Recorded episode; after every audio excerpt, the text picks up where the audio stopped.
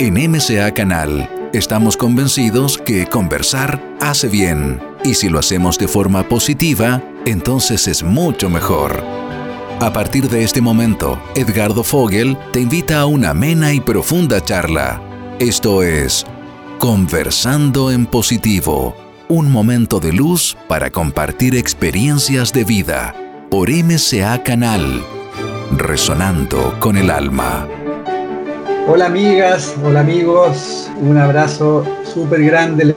Les habla Edgardo Fogel. Estamos iniciando un nuevo Conversando en Positivo aquí en MSA Canal. En estos grandes tiempos que nos está movilizando el planeta, muchas personas posiblemente con problemas, enfermos, que les deseamos lo mejor, y también muchas personas que están abriendo los ojos, dándose cuenta que la vida es un poco más allá de lo que aparentemente se ve. Así que bienvenido y este programa tiene como objetivo también el poder ir transmitiendo información de sabiduría para poder adecuarnos a estos nuevos tiempos. Les recuerdo como siempre, estamos en todas las redes y en nuestro canal YouTube, MCA Canal, donde tenemos más de 900 videos, tanto de los festivales como conversaciones, así que los invitamos que se suscriban. Y hoy día, bueno, una gran invitada, eh, que estuvo el festival también, MSA Festival, el año 2019, ya han pasado dos años, como pasa todo muy rápido. Eh, ella es Ángeles Boulder, ella vive en Barcelona, Argentina, directora y fundadora del Instituto Ángeles Boulder, un referente en el sector de la decodificación biológica. Actualmente su instituto imparte distintos cursos online y presencial en distintos países, Argentina, España, México y posiblemente otros más cuenta con muchísimos años de experiencia, yo, me parece que ya son más de 37 años de experiencia docente y desde hace más de una década también se, centra en comprender y observar cómo el ser humano y la humanidad gestionan los conflictos emocionales. Ha desarrollado un método innovador y biológico ayudando a muchas personas, miles de personas a conocer el porqué del origen de sus síntomas y de alguna forma a descargar el estrés y, a descubrir su, eh, el origen de esos impactos emocionales. Autora de dos libros muy interesantes, El arte de escuchar el cuerpo y El reflejo de nuestras emociones. Además, lo que conversamos anteriormente con Ángeles es licenciada en kinesiología, fisioterapia y en antropología social y cultural. Sigue estudiando, ha estudiado también ergonomía, psicociología, sofrología, programación neurolingüística, hipnosis, constelaciones, y bueno, la nueva medicina germánica del Dr. Hammer, biodescodificación y neurociencia y posiblemente muchas otras cosas. Así que muy, muy bienvenida Ángeles y muchas gracias por estar con nosotros. Muchísimas gracias Edgardo por convidarme. Tengo un bonito recuerdo, un recuerdo precioso de haber estado en el festival. Os agradezco que me hubierais dejado participar, di dos charlas, estuvimos en un stand fue muy cálido porque la gente se acercaba muchísimo. Ahí estábamos, bueno, lejos de, todo esto. Y, lo interesante de ver las ansias, las ganas de conocer de, toda la gente, porque las salas donde, bueno, donde yo di estaban abarrotadas. Sí, se hizo muy pequeña la sala. Preciosas. Sí, necesitabas una sala más grande, que fue a última hora no alcanzamos a, a colocarte en la sala más grande porque tenía muchísimas personas interesadas en, escucharte. Sí, y bueno, muchísima gente que se quedó sentada en el suelo y, o de pie en los pasillos y yo sufría por el tema del plan de emergencia, porque también tenemos que tener en cuenta todo, ¿no? Por el áforo, pero bueno. Eh, fue de todas maneras un viaje espectacular, estuvimos cuatro o cinco días, pero muy bonito, muy intenso y, con un Chile que yo hacía mucho que no veía, porque fíjate que había estado en Santiago cuando yo tenía 21 años, o sea, ya lejos, ya hace tiempo. y, y estuve en Santiago, en, en Valparaíso y tengo un recuerdo también de eso, de ese momento de descubrir un, país que era muy pulcro, muy limpio, muy ordenado. Yo venía de, Buenos Aires y para mí era como un cambio inmenso. Y ahora fue la cercanía, ver un lugar con tanta, tanta gente interesada. O sea, os felicito por todo lo que estáis haciendo. Muchas gracias. Tú ahora estás viviendo en Barcelona ya un buen tiempo, ¿no? Llevo 30, 30 y un poquito. Cada julio hago un año más, llegamos aquí, casualidades de la vida, salí de allá justo el día del aniversario de la muerte de mi padre. Fíjate qué cosa más curiosa, cómo los ciclos se van enganchando unos con otros.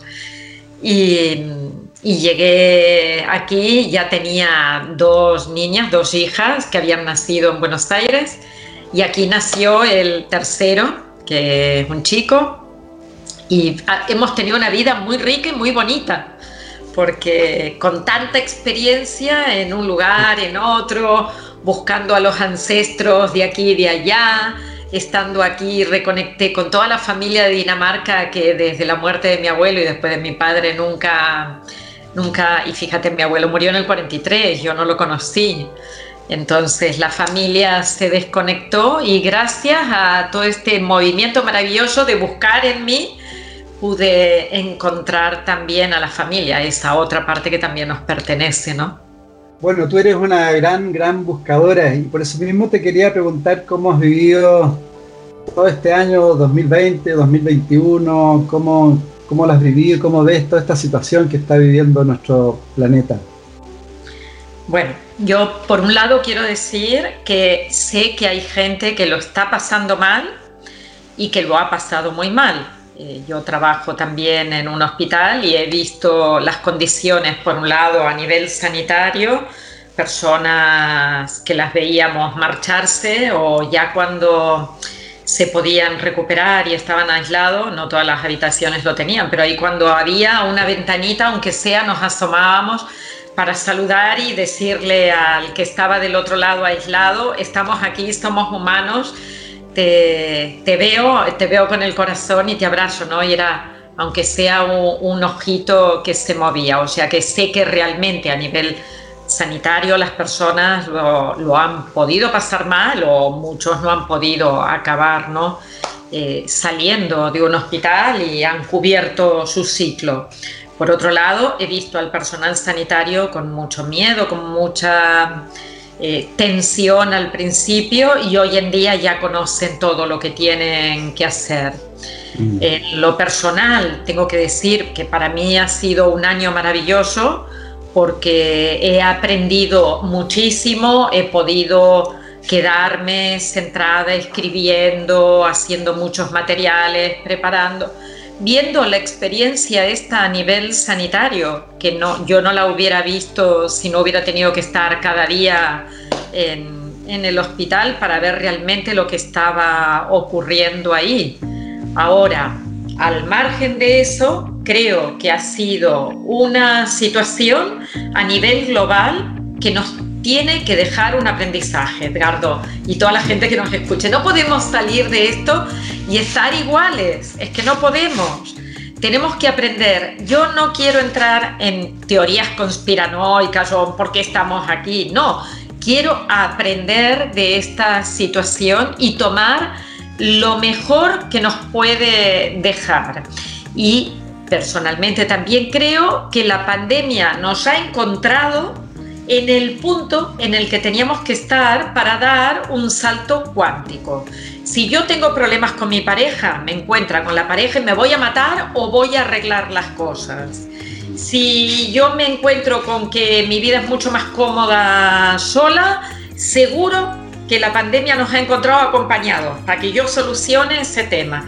Y si yo estoy todo el día buscando gente, pues la pandemia me ha dicho, mira, revísate tu conflicto de separación, y mira qué es lo que te pasa internamente que no puedes estar contigo, contigo, contigo misma o contigo mismo. O sea que creo que nos deja el aprendizaje más sabio, pero lo tenemos que tomar. En lugar de pensar es un año catastrófico, es un año eh, perdido, como mucha gente dice, es un año que se pasó y está perdido. Para mí no está perdido, es un año más solo que estábamos acostumbrados a un ritmo de vida y ese ritmo de vida ha cambiado. Por lo tanto, tienes que aprender a vivir de otra manera. Estabas acostumbrado a llenar tus vacíos interiores con el exterior y te comprabas otro coche y te ibas de vacaciones y tenías que coger cinco vuelos al año para poder sentirte satisfecho, pues ahora vas a tener que mirar cuál es tu insatisfacción, porque hoy te toca quedarte aquí, estar presente aquí y ahora. Entonces creo que es un año, la verdad, que ha sido un año maravilloso. Ahora, haciendo la salvedad de que hay mucha gente que lo ha pasado mal y que yo he visto el rostro del dolor del otro lado y que lo entiendo y, de verdad aprecio el trabajo que han hecho los sanitarios, más allá de lo que crea cada uno, de que eh, se tiene que hacer un tipo de tratamiento, un tipo de terapia, ponerse o no la vacuna, es que me da igual, acepto todas las opiniones. Y, lo mm. que sí os invito es a revisar lo que, lo que la vida nos ha dado para aprender en este instante. Y, es fundamental entender que mis comportamientos hoy o mi comportamiento hace un año seguramente no es el mismo, pero que en momentos de estrés saca a la bestia de nosotros, por ejemplo, y la manda al supermercado a comprar papel higiénico. Y entonces andábamos todos locos comprando papel higiénico. Y después dice, bueno, para lo que lo voy a usar, ¿cómo es posible que, que necesite tanto? Seguramente hay un problema dentro mío y mis conflictos solo me los puedo mirar yo, no puedo asignar nada al exterior. Esa es la invitación para mí de, la pandemia. Ves hacia adentro.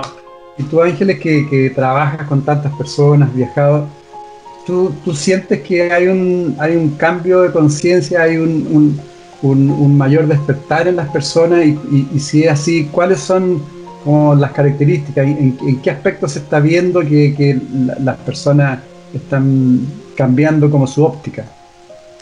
Yo creo que hay mucha gente, y tú lo has visto, Edgardo, tantísimo, por eso os decía en el festival, por ejemplo, cuánta gente viene, que viene con sus bebés o con sus niños pequeños, que los ves ahí interesados por aprender y seguramente por transmitirle también a sus hijos una vida mejor. Pero de todas maneras, creo que siempre es importante que haya personas con distintos niveles de conciencia. Si no, viviríamos en un mundo tan yuppie, tan, ¿no? Eh, todo zen, todo... Es que no, no encontraríamos al maestro cada vez. Y nosotros tenemos el maestro dentro para otra persona y otras personas son nuestros maestros. Y en cada caso la, mirada que tenemos que poner es de amor, de conciencia, de decir, bueno, hay alguien, mira, fíjate, un ejemplo. Esta semana se debatía en el Congreso de Diputados aquí en, Madrid eh, una propuesta que hace un partido, un diputado presenta una propuesta para que haya más psicólogos, que después de un año de pandemia es absolutamente necesario, que hay mucha gente, adultos y jóvenes, con ansiedad, con depresión, eh, tristes, mal, sin encontrar herramientas para poder salir precisamente de la situación que les ha tocado vivir, que han sufrido pérdidas importantes porque probablemente o han perdido la pareja o han perdido, se han muerto familiares. Eh, las despedidas de este año han sido sumamente duras porque al principio no se podían reunir ni podían ver a la persona que fallecía.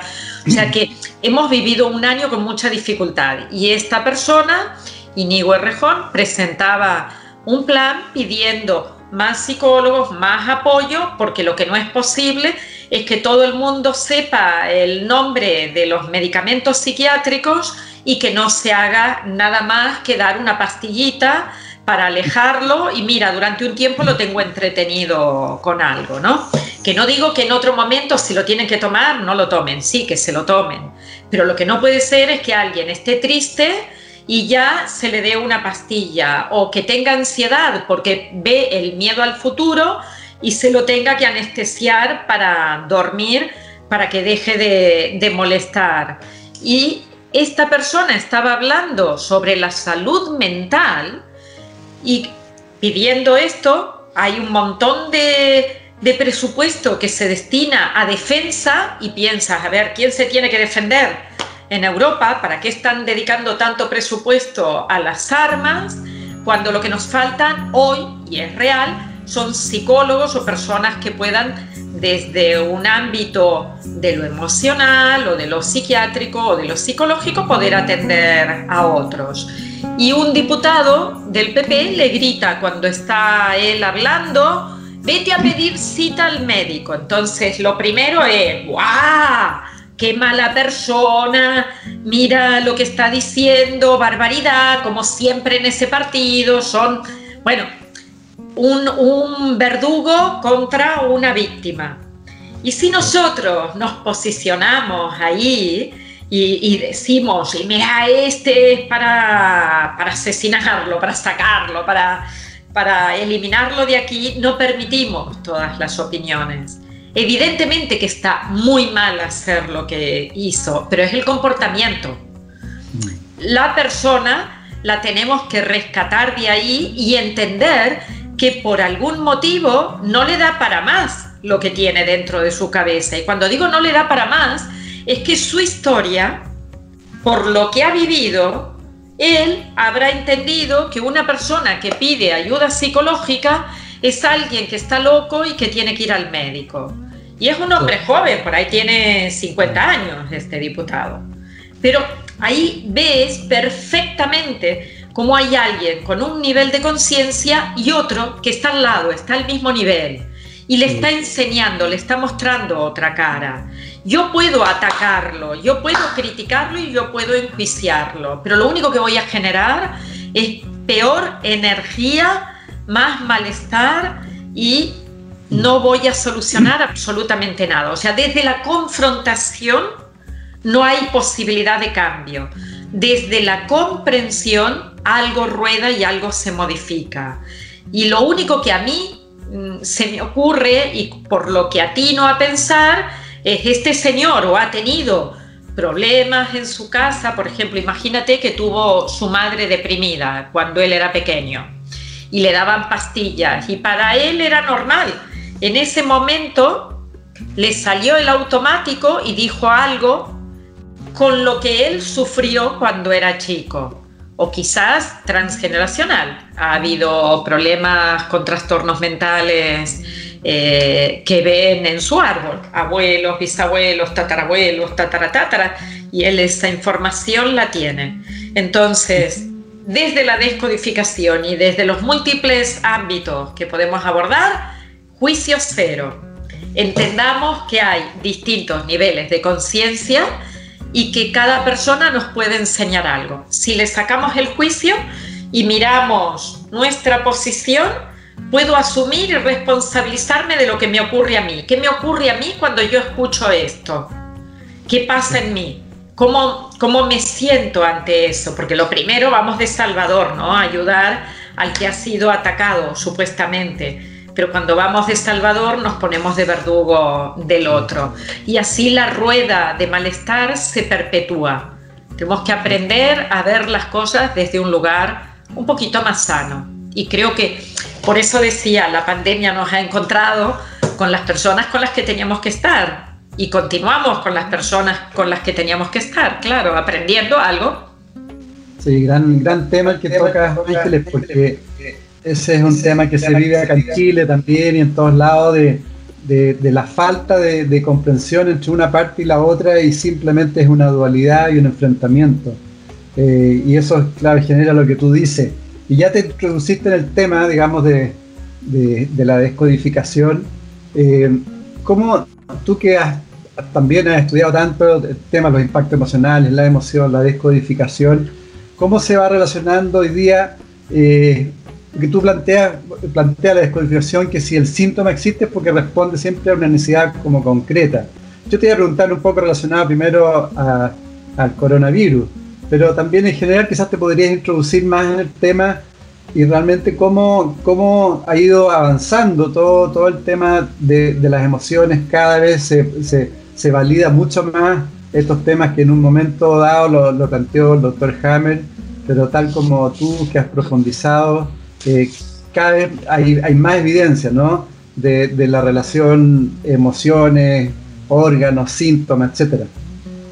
Sí, mira, aclarar rápidamente. La descodificación, tal como tú decías, se basa en las leyes biológicas por un lado y en la práctica, que es el acompañamiento terapéutico a, la persona eh, por otro lado. Entonces, en teoría, lo que nosotros decimos es, cuando una persona tiene un síntoma, es porque ha vivido una historia conflictual. Quizás tú y yo vivimos el mismo problema, pero los dos interpretamos distintos porque tenemos una historia, o sea, un previo diferente. Con lo cual podemos exponernos a una situación como en este momento, como la pandemia, y a mí me hace gracia porque dicen es que no todos tienen los mismos síntomas, no, porque no todos tienen los mismos conflictos. Y precisamente es eso lo que ocurre, ¿no? El que mm, por eh, consecuencia del coronavirus, ya de un virus que en realidad está en fase de reparación y viene a ayudar para que todo el proceso de los tejidos se pueda realizar de manera que, que quede la persona otra vez eh, bien, ¿no? Sana. a esa persona puede tener una neumonía, pero otro hace una trombosis, otro hace problemas eh, de corazón, otro le afecta, o sea, de formas súper distintas. Y esas formas corresponden a los conflictos vividos. Y la descodificación lo que nos pide es, tú tienes un síntoma y el síntoma no solo es un síntoma físico, o sea, no solo es la neumonía. Puede que el síntoma sea fumo mucho o que grito mucho. Y están todos en, el mismo, en la misma línea. ¿eh? Fíjate que las cosas que estoy diciendo, fumar, gritar y, tener neumonía ah, o tener una bronquitis, hay gente que solo ha hecho bronquitis, que no ha llegado al cuadro de neumonía, está en una misma casillera, en un casillero, perdón, que es el foco de Hammer que está ubicado en la zona de los bronquios y la tráquea. Pero puede dar como resultado, según la intensidad, la duración y los conflictos que se juntan, puede dar como resultado un problema físico, bronquitis, un problema de comportamiento, un trastorno de comportamiento, que puede ser me pongo a gritar. ¿Cuándo? Cuando me siento amenazado. Entonces, como me molesta, voy a gritar y levantar la voz para alejar al otro. O puede haber un problema eh, de, conducta, que tú, tú dices, perdona, tú dices fumo o bebo o tengo una adicción, cualquiera. O sea que el síntoma nos habla de que algo ha pasado en la vida de la persona. Y algo ha pasado antes de que apareciera pero lo, rico de esto es que antes de que apareciera, hubo otra historia previa, que es un programa inicial. Por eso yo os decía, quizás esa persona que dijo lo de vete al médico en el medio del Congreso, ha tenido en su historia algún tipo de problema con personas que han tenido alguna alteración de salud mental.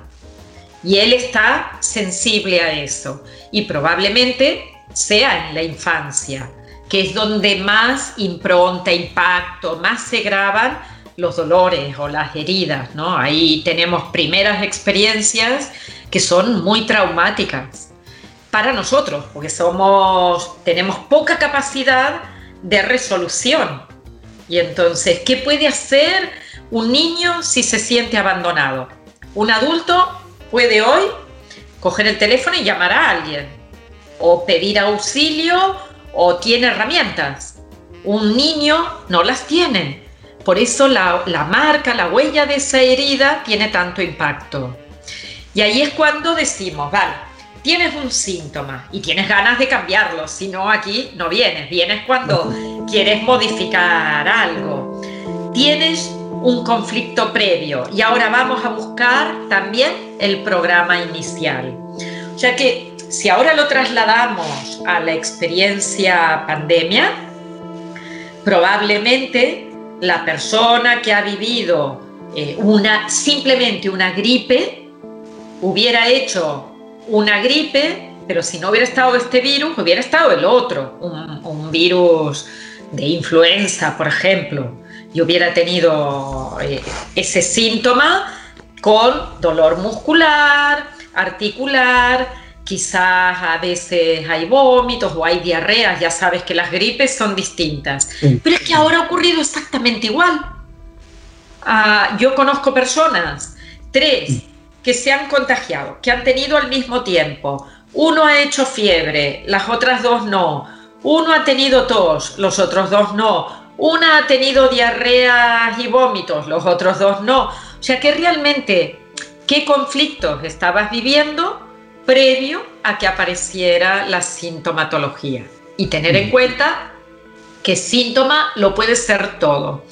Y, creo que es muy rico que por mucho que no sean síntomas, las pistas que nos da la vida, yo que sé, me golpeo, me tropiezo, eh, me equivoco en algo, tengo un lapsus, todos son pistas que me llegan que son mías, porque no hay nadie que pueda hablar por mí, solo yo puedo hablar por mí. Cojo esas pistas y me pregunto, a ver, ¿cuál era el conflicto previo?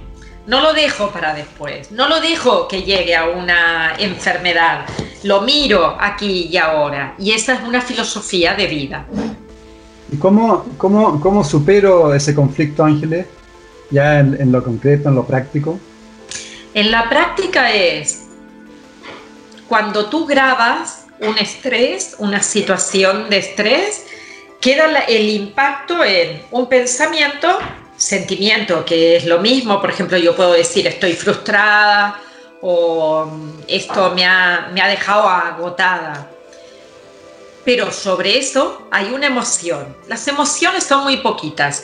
Podemos decir, si las podemos separar de los sentimientos, vemos que las emociones son el ámbito de la supervivencia.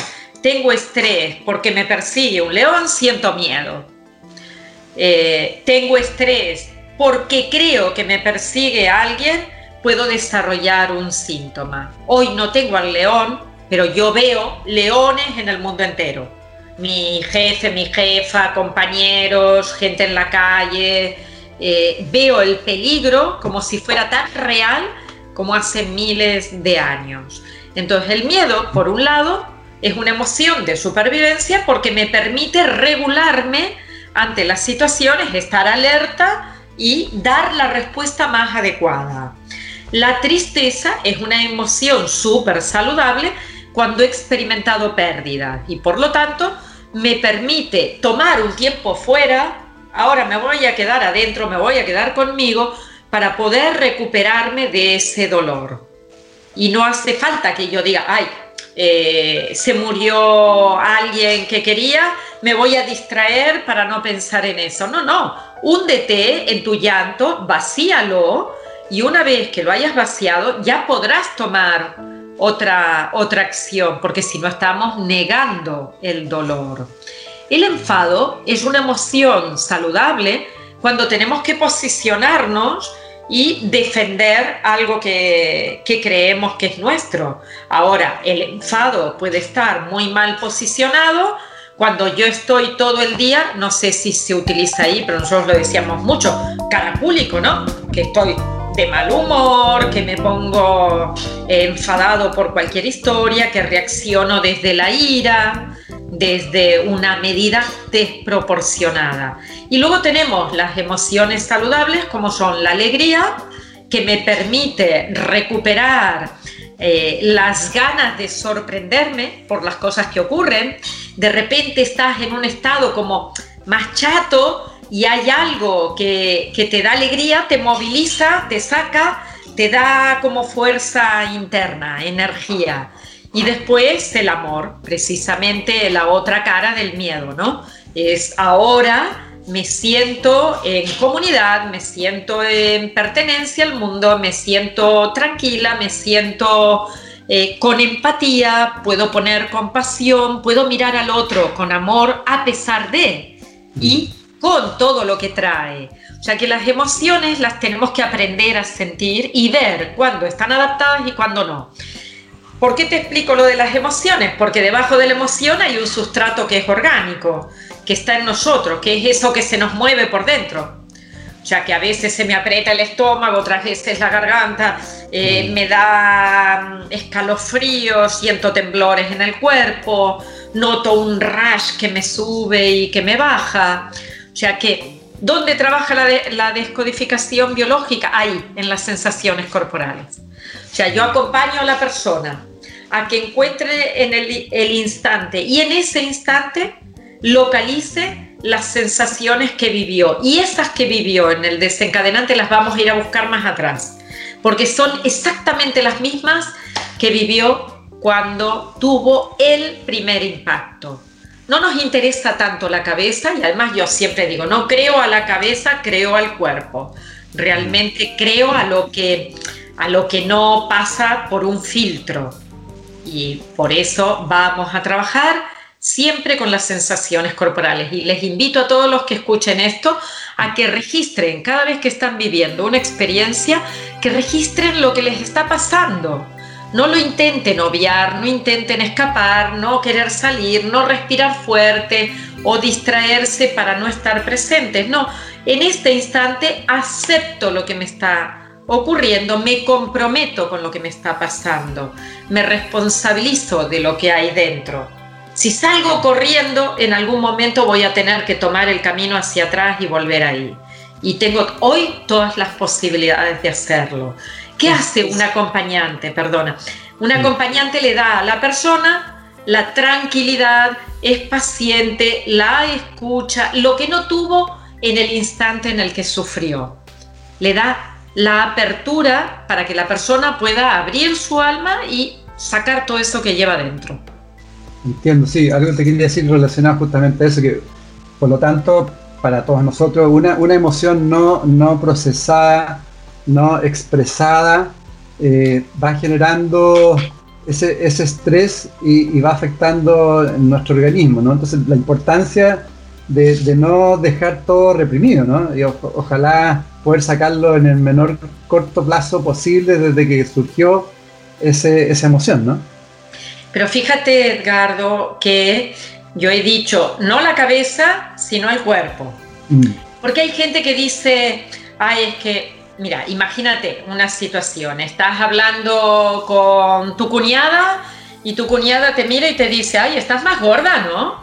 Lo primero que te sale es, bueno, pueden haber alternativas. Me callo, no digo nada, pero me lo guardo y me quema por dentro. Vale, algún día esa rabia vivida con injusticia la sentiré en el hígado, en las vías biliares, o sea, la vesícula, en el páncreas o tendré dolor de estómago.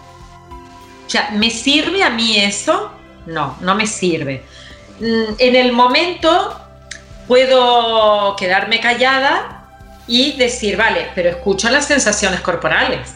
Me callo de aquí, pero me escucho aquí. Y luego voy a darme cuenta, tomar un espacio para decir, ¿por qué me hace daño que esa persona me diga esto? Me hace daño porque yo tengo un conflicto previo. Por lo tanto, ¿qué puedo hacer? Vale, cierro los ojos y conecto. ¿Cuál es mi conflicto? Que no corresponde. La persona me lo ha despertado. Pero el conflicto es mío. Y yo lo tengo ahora, porque ella me lo despierta ahora, pero esto lo aprendí mucho tiempo antes. O sea que ahora está diciéndome eso, yo puedo sacar una lección. Una, que no me hace falta contestarle a todo el mundo. Dos, que voy a buscar cuál es mi dolor. Y tercero, lo voy a trabajar. Y si yo lo trabajo la próxima vez, me volverá a decir lo mismo y tendré seguramente una respuesta asertiva que podrá ser diferente. perdona que interrumpe, ¿qué significa trabajar? Trabajar es, vale, por ejemplo, ¿a ti qué te produciría si yo te digo, mm, bueno, a ti no, no te puedo decir qué gordo que estás? claro, pero sentiría, si, gordo, si tú eras gordo, sentiría algo. Claro, Y entonces tú dirías, vale, pero ¿por qué yo siento la molestia? Porque tengo un conflicto de desvalorización y lo que dice el otro le doy el poder al otro como si fuera su palabra cierta, porque tengo un conflicto de imagen que yo no me valoro a mí mismo en mi imagen y me estoy exigiendo ser de otra manera, porque tengo un conflicto previo de ira, de injusticia, porque he vivido muchas injusticias en mi vida y esto lo vivo así, porque siento que lo que está diciendo es porque es una prepotente y siempre me quiere fastidiar, le estoy asignando al otro el problema ahí. No, ella podrá decirlo como lo pueda decir, pero soy yo quien está sufriendo y eso es un conflicto biológico. Me despierta mis heridas y mis heridas no las puede trabajar el otro. Yo no le puedo pedir que deje de hablar de esa manera, que ella hable como quiera que yo ya veré, primero, si le sigo viendo, segundo, si le doy poder, tercero, si yo me he trabajado, si soy capaz de explicarle de manera sana, con la comunicación no violenta, que también es lo que utilizamos en, en la descodificación, si de manera sana yo soy capaz de explicarle mi posición y lo que yo le pido, porque lo que yo le pido es desde mi necesidad personal. No podemos decirle al otro, es que tú me haces daño, ¿no? En todo caso, yo me hago daño a través de ti, espérate que yo me voy a, a revisar a ver por qué me hace daño lo que tú me estás diciendo. Ahora, Aisle, igual no, pareciera que fuera como que uno tratara de solucionarlo como racionalmente el problema, o, siempre uno necesita igual un acompañante, porque tienes, tienes la emoción como integrar en el cuerpo, tal como tú dices, eh, a través de la pura razón, eh, voy a resolver el problema. No, y yo creo que lo que tienes que hacer es algo que sabemos hacer todos, respirar. ¿Verdad que todo el mundo sabe respirar? Pues cuando pasa algo, respira un poquito, siente tu cuerpo y quédate centrado en lo que estás viviendo. Ahí es donde baja la descodificación biológica. Yo en el momento en que alguien me dice algo y lo tomo como algo que me hace daño a mí, tengo dos posibilidades. Le acuso al otro, le contesto, entro en la misma dinámica o tomo un tiempo fuera. Y en ese tiempo fuera, lo que hago es siento lo que me pasa a mí. Y eso ya me permite bajar el estrés el solo hecho de escuchar las sensaciones corporales, yo sé que no es fácil, pero sé que es posible. Y además, no solo posible, es maravilloso aprender a hacerlo, porque no te enganchas en la guerra. Y cuando te enganchas, lo ves, si no es al cabo de media hora, al cabo de una hora. Yo ayer me enganché con una cosa, con una discusión al cabo de un rato dije, vale, tomo distancia, a ver, ¿por qué me afecta a mí esto? Ah, porque veo la oposición. ¿Dónde aprendí yo este como juego de del ping-pong, ¿no? Que tú dices A y el otro B, y tú dices C y el otro D, y dices, ah, ya está. Lo aprendí exactamente con alguien de mi familia. Entonces ahora lo estoy repitiendo, por eso me ha molestado tanto, pero eso para mí fue un aprendizaje, porque dije, vale, no me engancho yo después en esto, ya sé cómo lo tengo que hacer, pero tuve que tomarme un tiempo fuera, cerrar los ojos, escuchar mi cuerpo, sentir mi dolor, aprender de ello, rescatar y decir, vale, hay una historia que ya pasó. La guerra se ha acabado ya, no, no está más el, dolor pervive, pero si yo le doy, es como ponerle leña al fuego, ¿no? Si yo le doy alimento, probablemente se calentará mucho más. Si yo permito eh, la opción de, apagar el fuego interno, ahí puedo hacer algo diferente. Puedo mirar, ah, vale, entiendo por qué eh, la otra persona, por ejemplo, está en oposición. Correcto. ¿Y qué, qué pasa, Ángeles, en conflictos que surgen como de improviso, como pueden ser enfermedades graves como un cáncer, un accidente, una muerte de un familiar? ¿Cómo, cómo, cómo yo puedo atacar eh, ese problema tan profundo, ese impacto emocional tan profundo? Eh, primero, no atacando. Primero comprendiendo de dónde viene. O sea, lo, creo que es fundamental cuando yo acompaño a alguien que tengo que luchar, estoy en contra de, le digo, no, mira, mm. tienes una enfermedad porque has vivido un conflicto, entendamos cuál es el conflicto y por qué has llegado ahí. Porque cuando tú comprendas qué camino has hecho, vas a poder hacer el camino de vuelta. Cuando hay un cáncer o una patología, por ejemplo, esclerosis múltiple, esclerosis lateral amiotrófica, o sea, patologías que son más invalidantes quizás, mm. eh, ha pasado mucho tiempo y ha sido muy intenso el conflicto. Y seguramente ocurre otra cosa, o sea, no solo hay una gran masa conflictual por duración e intensidad, sino que hay una fuerte identificación con un personaje. Y os lo explico con el cáncer de mama, por ejemplo.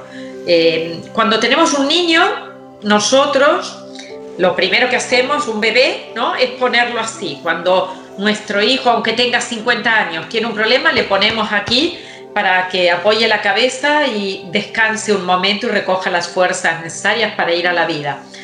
Ah, en ese momento estamos en rol mamá, la mamá que tiene un bebé y lo tiene que amamantar, utiliza su glándula mamaria para darle la protección, el alimento, el medicamento, todo. Todo va con su leche para que ese bebé esté súper sano.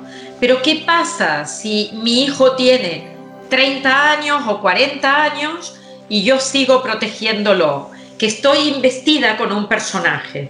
El rol, la identificación, está hecha con la gran mamá.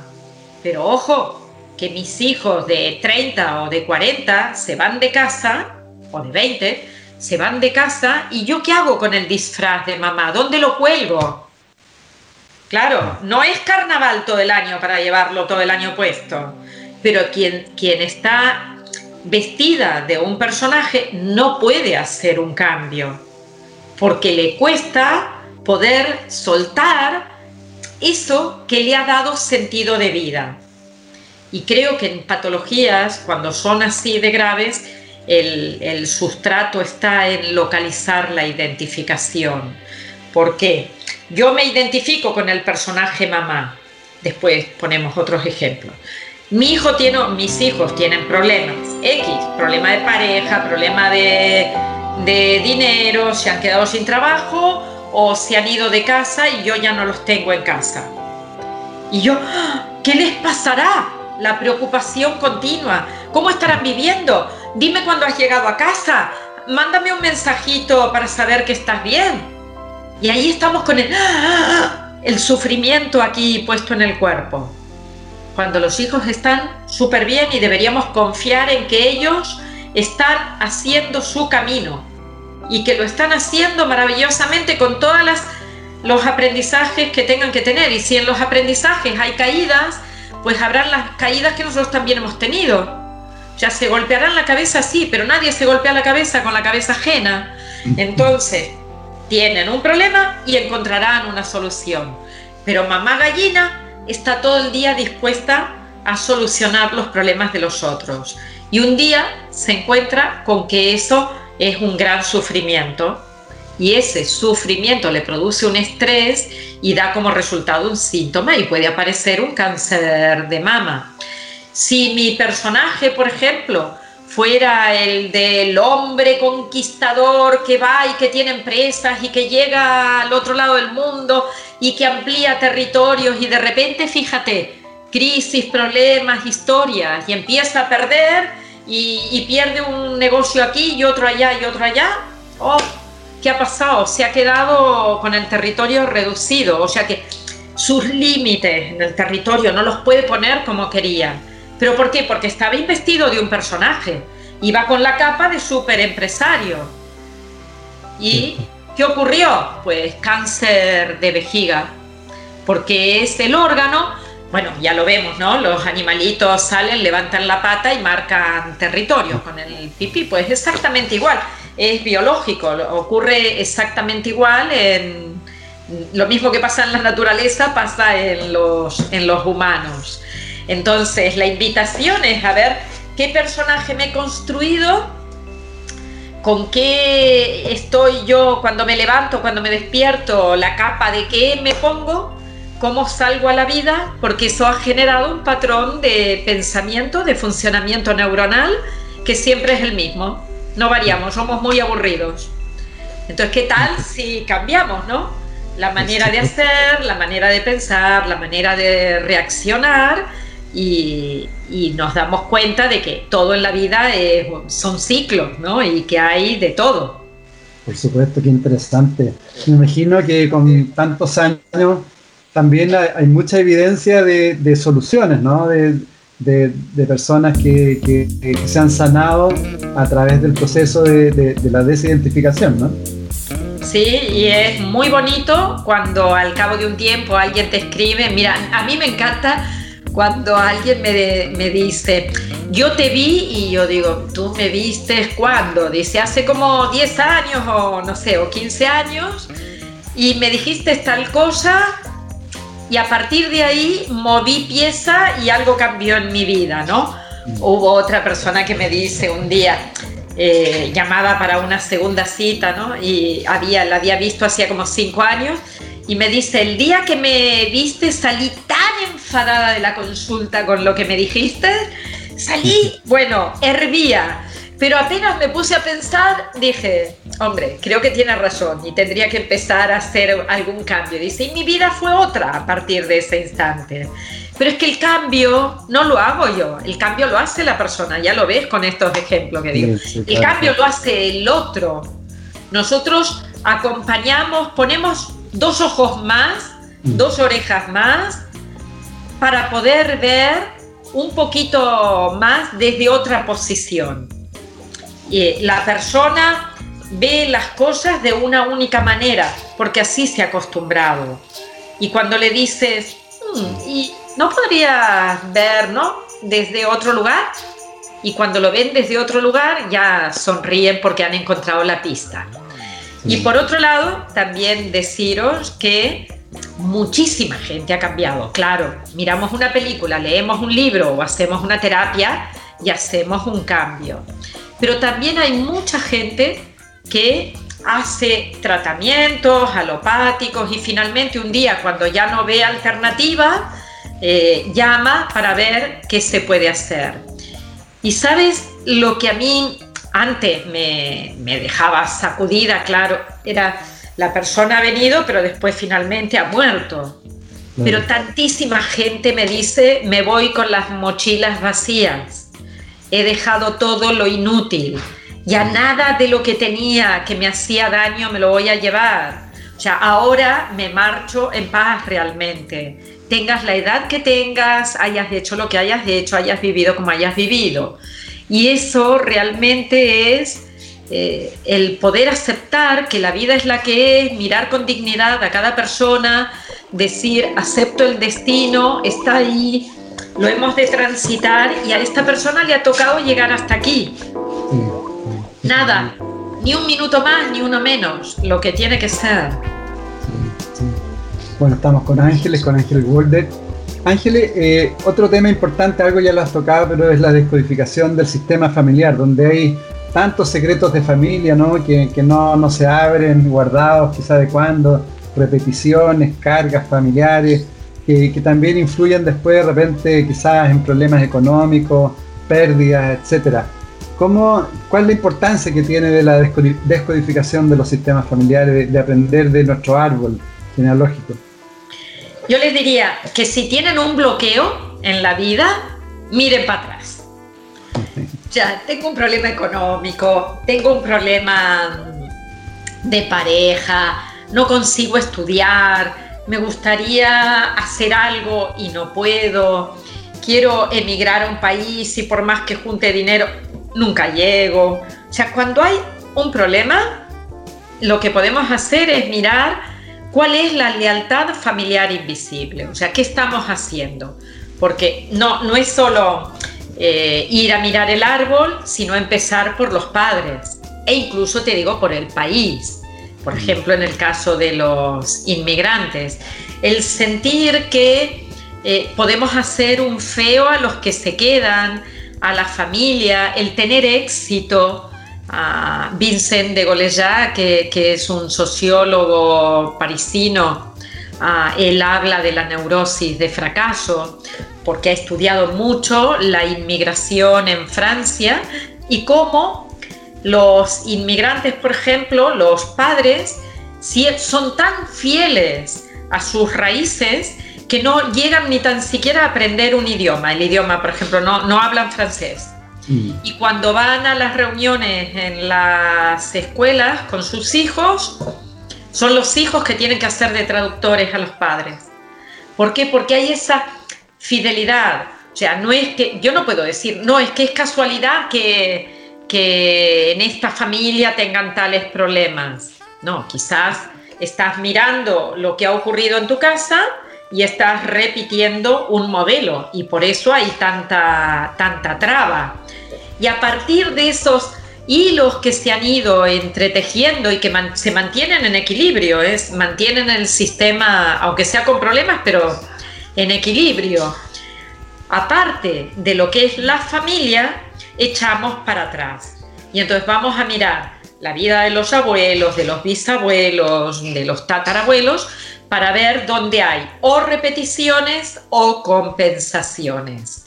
Porque ahí la, estamos enganchados a eso que no tiene ningún sentido, porque todos los que estuvieron antes que nosotros han querido que nosotros lo pasáramos bien. Nadie, o sea, tú, Edgardo, hoy, 2021, no estás diciendo, en el 2050 que mis nietos o bisnietos lo pasen fatal. Nadie que haya creado algo dice, no, me lo voy a quedar en esta generación y a la siguiente que espabile y empiece de cero.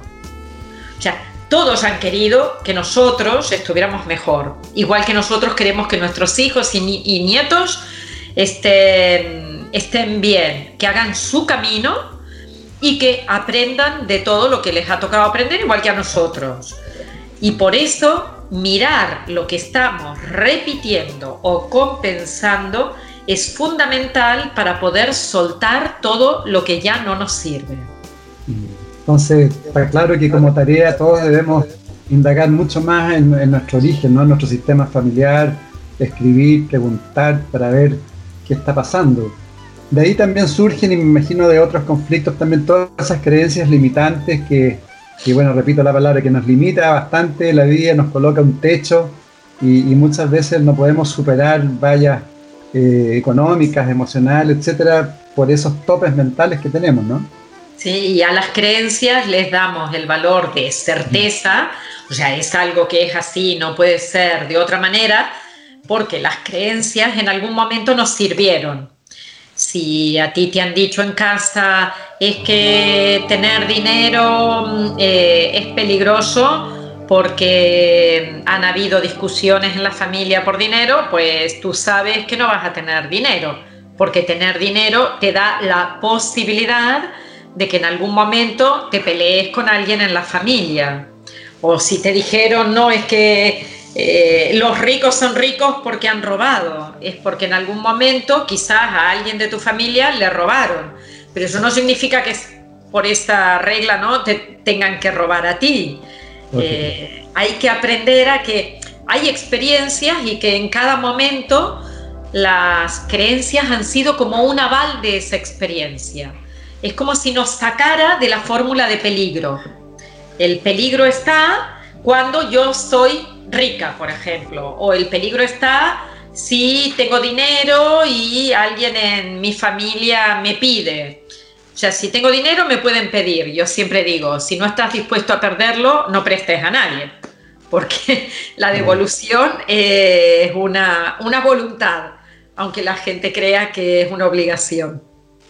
Sí, tú, tú escribiste un libro muy bonito que tiene que ver con la, el reflejo de las emociones, de nuestras emociones donde como viste todas esas películas, son cuántos, más de 200 películas, donde de alguna forma...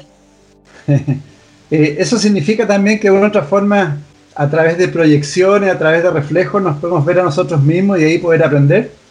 Si antes decía, podía ser, tú lees un libro, hablas con un amigo, o estás escuchando una charla y hay una idea, o estás viendo una película y de repente eh, te ves reflejado, por ejemplo, dices, ah, mira, a mí me pasa lo mismo, o tiene un problema y esa persona en la película lo resuelve de una forma que a ti no se te había ocurrido, o por otra parte, eh, sientes el dolor. Hay alguien que tiene, eh, se expresa el abandono, el rechazo, la desvalorización, la humillación, la injusticia. ¿Cuántas películas nos muestran todo este tipo de cosas, no? Y cuando lo ves reflejado ahí, dices, o yo lo hice o me lo hicieron, ¿no? Y eso es posible. Y entonces a través de, de esa imagen, que muchas veces una imagen vale más que mil palabras, ¿no? Te das cuenta de que algo se moviliza en tu interior. Seguramente muchos de nosotros hemos ido al cine, o al menos a mí me ha pasado, y de repente darme cuenta, así como, paf, en México dicen, te cae un 20, ¿no? Es como eh, una pieza del puzzle se coloca en el lugar adecuado y dices, wow, ahora lo entiendo. Entonces es básico, yo creo que es muy importante en este proceso que estamos viviendo transformación, eh, la autoobservación, ¿no? Para, para crecer, para trascender, porque si no, no nos, si no nos miramos a nosotros mismos, si no nos indagamos, es muy difícil hacer el cambio. Tú fíjate la de años que han tenido que pasar para que el oráculo de Delfos nos diga, conócete a ti mismo y nosotros empecemos a hacerlo. Parece mentira, ¿no? Claro, que estemos dando vueltas alrededor de lo mismo. Cierto.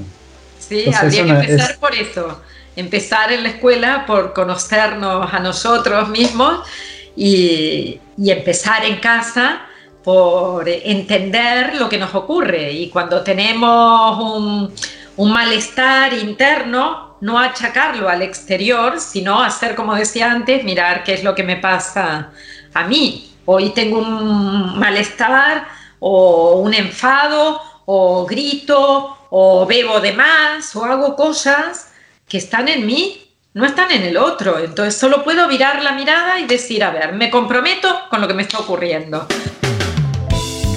Porque el bienestar de los demás no tiene por qué estar afectado por mi malestar. Y el bienestar de los demás también es mi bienestar. Creo que el bienestar del mundo lo hacemos todos. qué, importante, muy importante. ¿Y cómo afecta también eh, bueno, ahí Cartole él habla mucho del tema del poder de la obra, pero principalmente él plantea que nuestro principal enemigo son los pensamientos. Mm. Eh, eh, ¿Cómo influye también eh, en todo este cuadro que tú planteas estos pensamientos y este loro que tenemos, esa voz automática que nos transmite cosas generalmente negativas, cuando se genera una enfermedad, nos empieza a meter más cosas, más cosas?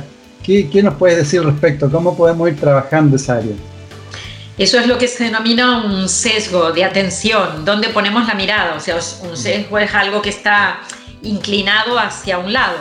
Pongo la mirada en los problemas o pongo la mirada en las soluciones.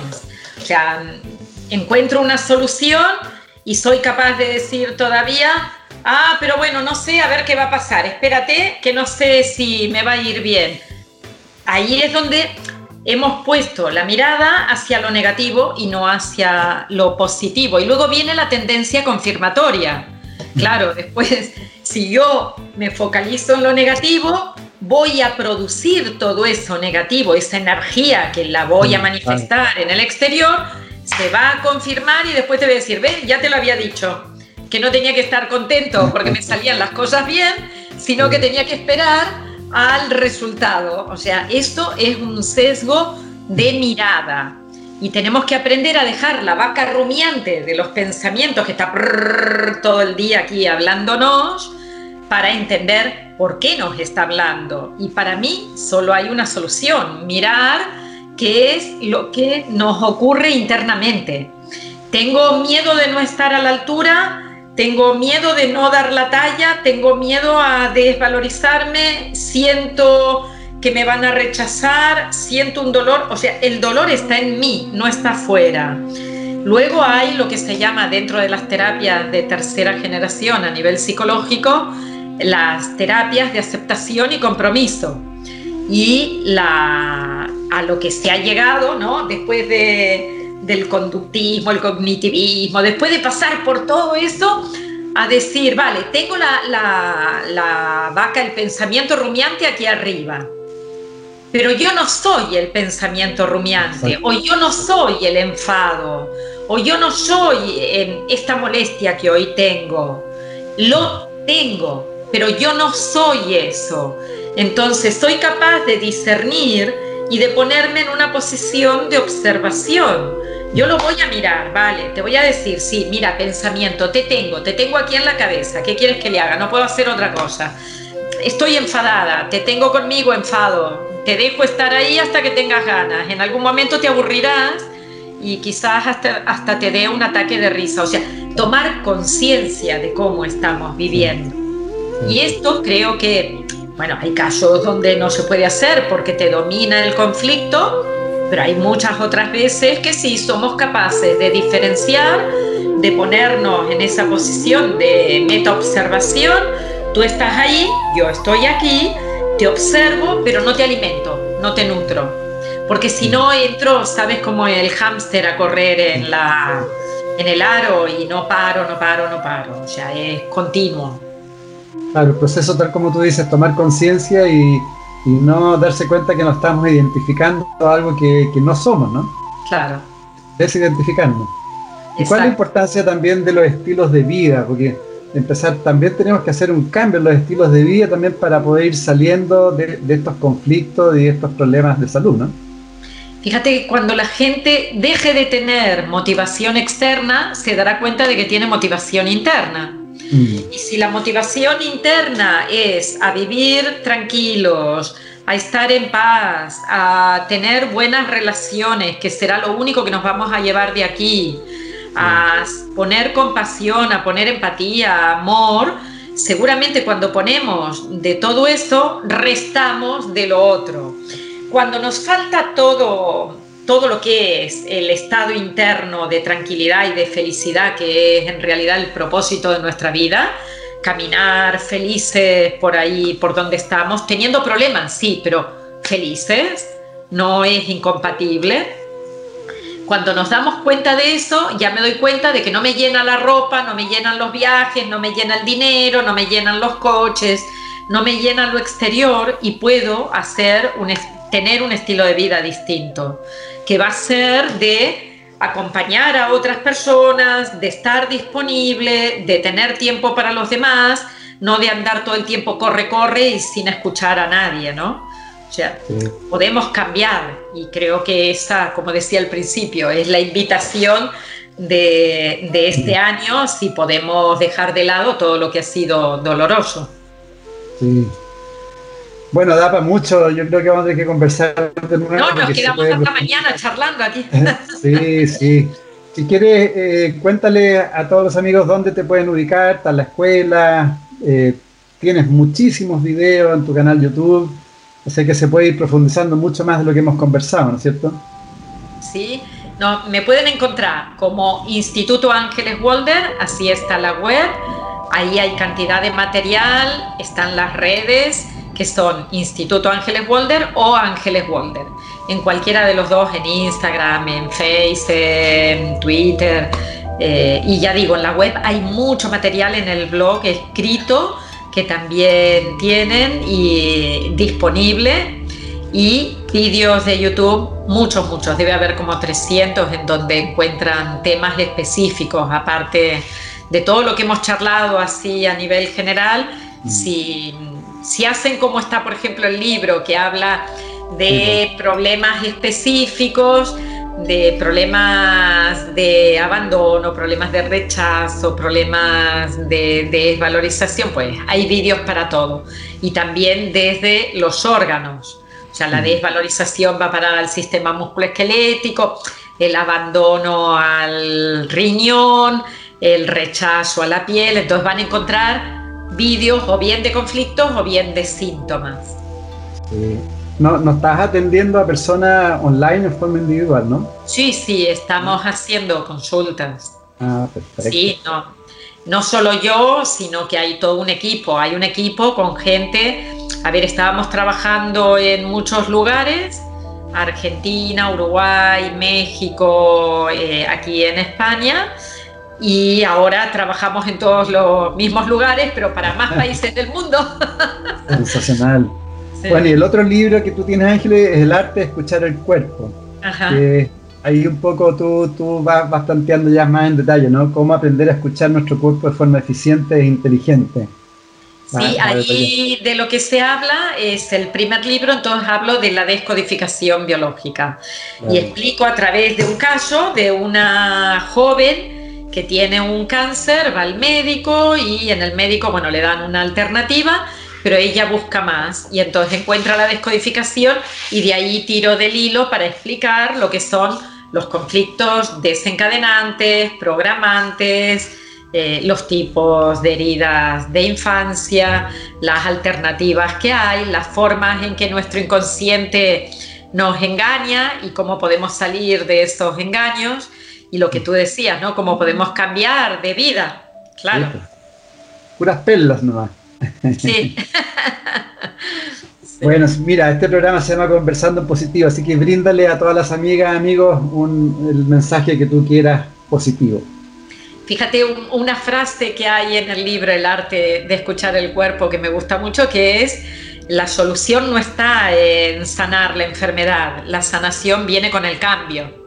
O sea, cambia uno y cambia, cambia todo. Mm. Así que nos tenemos que poner en, acción con nuestro cambio, ¿no? En modo bueno, muchísimas, muchísimas gracias, felicitaciones por todo lo que haces y, transmites tanta información por todos lados. Es mucho material, así que nadie se puede quejar o, decir que no, no tiene material para poder hacer un cambio. Así que muchísimas gracias, felicitaciones, inspiras a muchos y muchas gracias también a todas las amigas, amigos que nos están viendo y escuchando. Espero que podamos tener una nueva conversación y seguir profundizando. Gracias a ti y gracias a todos, todos vosotros que estáis atentos a todo lo que hacemos. Muchísimas gracias. No, gracias a ti. Gracias. Adiós. En MCA Canal estamos convencidos que conversar hace bien y si lo hacemos de forma positiva, entonces es mucho mejor.